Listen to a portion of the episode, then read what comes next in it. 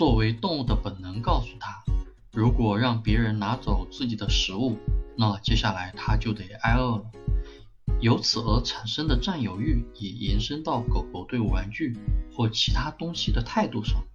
要想让狗狗放弃它已经占有的东西，除非是在它生病的时候。对宠物狗而言，主人应该从小就教它允许别人拿走它的东西，否则长大以后它就会因此而攻击别人。在跟那些没什么攻击性或占有欲低的狗狗玩拖带游戏时，为了提高它参与游戏的乐趣，不妨偶尔让它赢到一件玩具而开心一下，但切记只能是偶尔为之，千万别让狗狗把这当成习惯，认为自己理所当然的拥有这个玩具或者食物，不然到最后就会成为一个有重度占有欲的狗狗。霸占食物或玩具，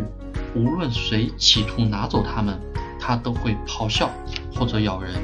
其实这是狗在用它自己的方式说：“这是我的，不会给你。”这种防卫的方式在与人类共处的环境中是不恰当的。所以你应该从小就教你的狗狗明白，把东西让给别人也没什么大不了。